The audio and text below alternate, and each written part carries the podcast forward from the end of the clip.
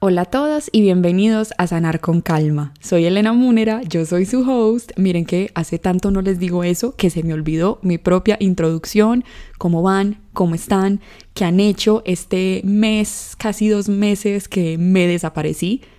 El episodio de hoy es un episodio cortico, es un episodio dulce, es un episodio para desatrasarlos un poco de lo que ha estado pasando en mi vida, porque el último episodio que subí fue el 2 de octubre. Yo me fui de viaje, yo cuando ese episodio ya se puso al aire estaba en tierras europeas y estuve tres semanas por fuera. Esas tres semanas fueron lo máximo porque verdaderamente me desconecté del trabajo, dejé como contenido pregrabado que yo dije, bueno, pues como para no perderme demasiado y que las redes no me castiguen, pero este podcast digamos que sufrió un poquito de daño colateral porque llegué de viaje el 24 de octubre pensando como en subir un episodio, en volver a grabar y como que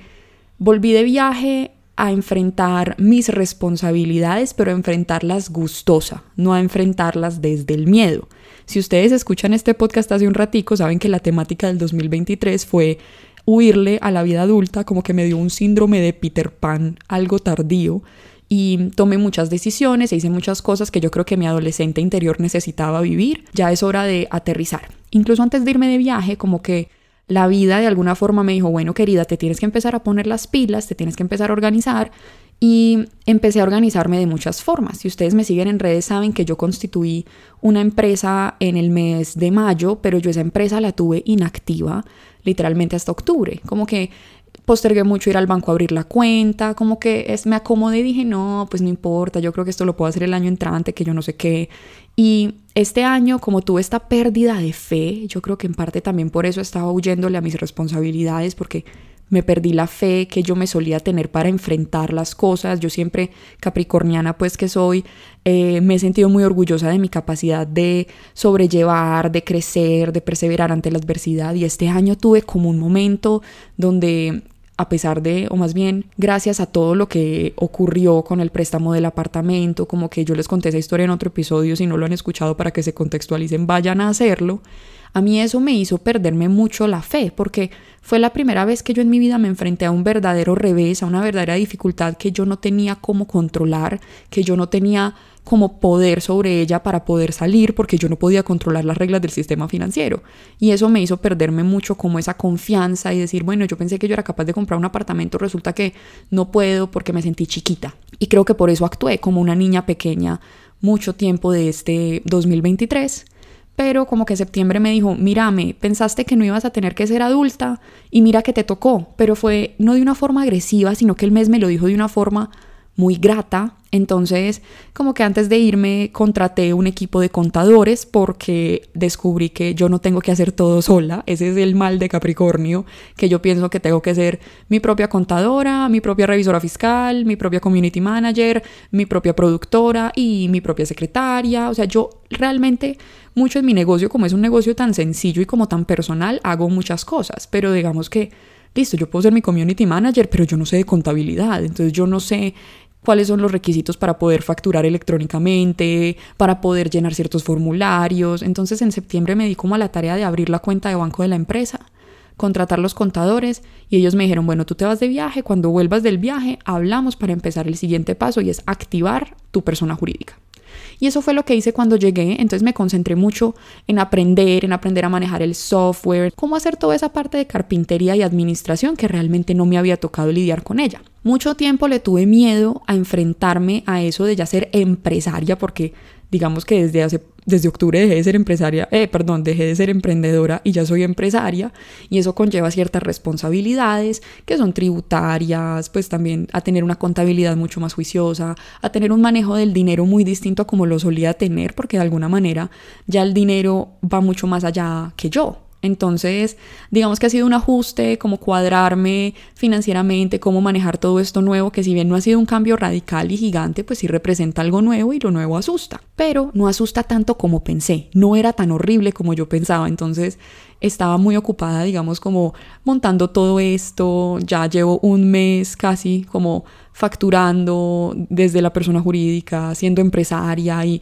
me ha ido bien, ha sido como una curva de aprendizaje, pero no le tengo miedo a esos aprendizajes porque estoy acompañada, acompañada de un equipo de personas que saben, que me van a asesorar, que me han ido asesorando y que afortunadamente aceptar que ya tengo que ser un negocio mucho más grande me muestra que he crecido, que Elena Muner astróloga ya es algo de grandes ligas, por así decirlo, y que es hora de dejar de tenerle miedo a las responsabilidades que conlleva tener una empresa versus manejarlo todo, digamos, de forma, entre comillas, informal. Entonces estoy muy contenta de haber tomado esa decisión porque a la par de esto, también he estado proyectándome para muchas cosas el año entrante, sobre todo en temas de cursos que quiero dictar, porque la idea de esa sociedad, pues de esa SAS que monté, va mucho como a expandir mi portafolio en cuanto a los cursos, ¿no? El curso de astrología básica que tanto gusta, pero también cursos de astrología más avanzada. ¿Por qué? Porque ya puedo recibir más. Y si algo he aprendido yo,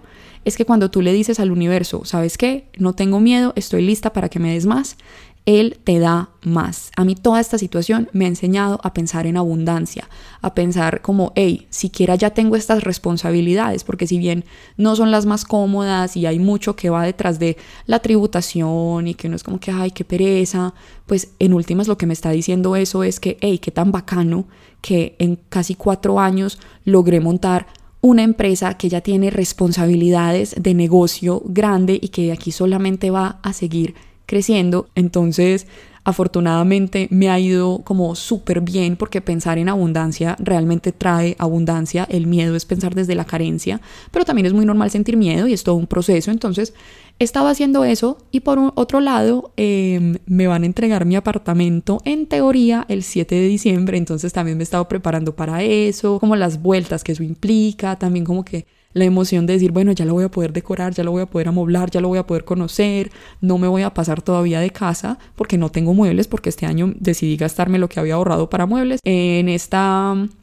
regresión a la adolescencia que tuve, pero ya, como les digo, una vez enfrenté el miedo de tener responsabilidades adultas, pues las demás van viniendo con naturalidad.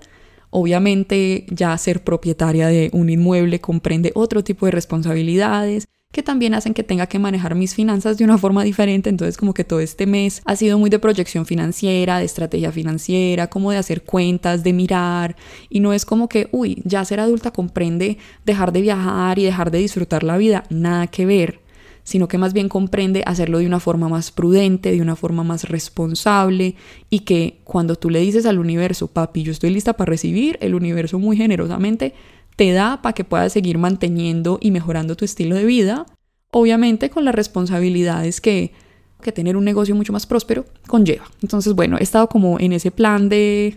conocer mis nuevas responsabilidades. Ha sido un mes muy chévere también a nivel de contenido porque he estado como haciendo unos cambios en TikTok, he estado haciendo unos cambios en Instagram. Entonces digamos que el podcast estuvo muy como in the back of my mind, como que lo quería retomar, pero no sabía por dónde empezar, ni me sentía muy inspirada como a hablar, pero aquí estoy para contarles también que el podcast va a tener algunos cambiecillos, en cambio de imagen, eso creo que viene más el año entrante. Se vienen unos capítulos muy chéveres de los cuales estoy muy emocionada que salgan. Todavía no los he grabado, pero tengo unos invitados muy especiales. Y nada, quería aparecerme por aquí a decirles que estoy viva, estoy bien, estoy contenta, estoy vibrando en una energía muy distinta a la última vez que creo que conversamos y que para el que esté aquí escuchando y esté atravesando su retorno inverso de los nodos, que tenga mi edad,